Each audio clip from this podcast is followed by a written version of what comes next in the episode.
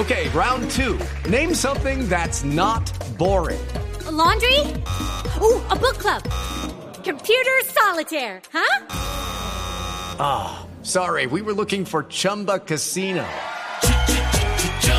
That's right. ChumbaCasino.com has over 100 casino style games. Join today and play for free for your chance to redeem some serious prizes. ChumbaCasino.com. No purchase necessary. Full prohibited by law. 18 plus terms and conditions apply. See website for details. Son las 2 de la tarde en punto. Vamos a actualizar noticias en Blue Radio. Una niña de 14 años, una promesa del deporte, acaba de perder la vida en medio de un aparatoso accidente de tránsito que se presentó hace algunos minutos en la vía entre Subachoque y Bogotá, que además dejó tres personas lesionadas. El último reporte con Juan Carlos Villani. Así es, buenas tardes. El trágico accidente se registró en las últimas horas en el sector de Subachoque, exactamente en el sector La Española. Las autoridades han informado que una volqueta, al parecer, que llevaba ganado, se volcó y atropelló a un grupo de ciclistas que venían entrando a Bogotá. Hay varias personas heridas y una niña de 14 años que falleció luego de ser llevada al hospital del Rosal. Fue identificada como Mariana Guerrero. Ella eh, pues es una deportista, es patinadora de la Liga de Bogotá y pertenece actualmente al club de Alexandra Vivas. En este momento pues las autoridades tratan de establecer las causas de este accidente. Los heridos permanecen allí en el hospital del Rosal en recuperación. Juan Carlos Villani, Blue Radio.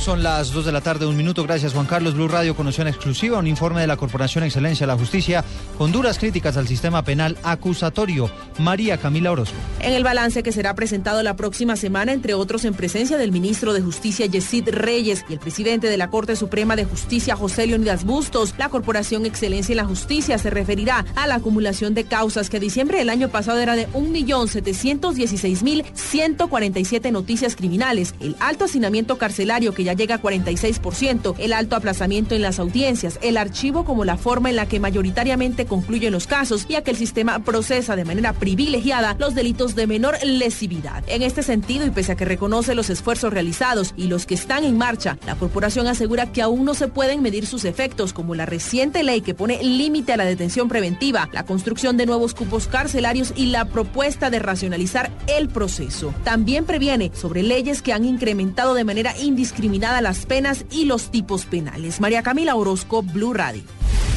El expresidente Álvaro Uribe habló de los choques de versiones entre el gobierno y las FARC sobre el acuerdo que se alcanzó en materia de justicia. El exmandatario desde Chigorodó en Antioquia le insistió al gobierno que publique la totalidad del acuerdo para evitar más suspicacias y polémicas. Ante tanta confusión, el gobierno debería publicar el acuerdo de justicia con la FARC. La FARC dice que no acordaron castigo, el gobierno que sí. El país está confuso y por favor, mejor que el gobierno trate de imponer esos acuerdos con sus mayorías parlamentarias es que busque un consenso nacional sobre los borradores. Eso sería una paz estable. De resto, una paz divisoria de los colombianos. Avanza a esta hora la audiencia de judicialización de las 17 personas, varias de ellas funcionarios públicos del departamento de Córdoba, que fueron capturados por un millonario desfalco al Sistema Nacional de Pensiones. ¿Qué ha pasado hasta el momento, Angie Camacho? Según detalles revelados en la audiencia, la millonaria defraudación podría superar los 500 mil millones de pesos. El desfalco podría extenderse no solo al departamento de Córdoba, sino a otros municipios de la costa atlántica. Esto fue lo que dijo Orlando Ospitia, director de Fiscalías, sobre cómo falsificaban los documentos. Como poderes, certificaciones, resoluciones en las cuales se hacían reconocimientos a personas que desde luego eh, eran ficticias. Las capturas involucran a 12 abogados, un secretario de juzgado de Lorica, Córdoba, funcionarios de la gobernación y secretarios de educación de Lorica, Córdoba. Según la fiscalía, para esto contaban con la cooperación de una juez civil de Lorica, quien en la actualidad está prófuga de la justicia. Con base en esta documentación, los abogados iniciaban las acciones correspondientes ante el juzgado de Lorica y la juez, desde luego, con base en esa documentación falsa, eh, en buena parte o contrariamente a la ley, ordenaba esos pagos. Entre los capturados estaría un ex vicepresidente de la FIDU Previsora, entidad encargada de manejar los recursos del Fondo de Prestaciones Sociales del Magisterio.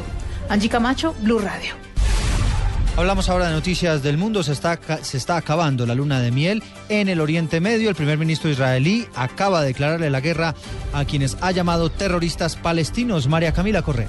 Buenas tardes. La Cruz Roja Palestina declaró hoy el estado de emergencia en Cisjordania, Gaza y Jerusalén Este, tras la violencia que se ha vivido en la zona y a los recientes ataques sufridos por sus operarios. En un comunicado, esta sociedad explicó que ha declarado el nivel 3 de alerta y anunció haber sufrido 14 ataques en 72 horas contra sus trabajadores y sus vehículos por fuerzas de la ocupación israelí y colonos en Cisjordania y en la franja de Gaza. Anunciaron que soldados israelíes atacaron una de sus ambulancias cuando trabajaba frente a una universidad aledaña a Jerusalén, a la que le dispararon balas de acero recubiertas de caucho y gases lacrimógenos. María Camila Correa, Blue Radio. Dos de la tarde, cinco minutos en información deportiva. El Real Madrid le gana hasta ahora al Atlético de Madrid. Resultados del fútbol internacional, Pablo Ríos. Eduardo, buenas tardes. 1 a 0 el Real Madrid vence al Atlético de Madrid con, en condición de visitante con gol de Karim Benzema al minuto 9. Al minuto 22, el arquero del Real Madrid, Keylor Navas, le atajó un penalti al delantero del Atlético, Antoine Griezmann. En ese momento se juega el minuto 34 y vale recordar que James Rodríguez no fue convocado, mientras que Jackson Martínez está en el banco de suplentes. En Italia, el Milan cae 1-0 frente al Napoli a esta hora, minuto 17. Están, están de titulares en el cuadro rosonero los colombianos Carlos Vaca y Cristian Zapata. Hace minutos comenzó, eh, terminó en la segunda división del fútbol español el compromiso entre el Huesca y el Valladolid y el colombiano Johan Mojica de la selección Colombia jugó los 90 minutos. También recordemos que Juan Guillermo Cuadrado jugó el partido completo en la victoria de la Juventus 3 a 1 sobre el Boloña por la Liga Italiana. Pablo Ríos González, Blue Radio.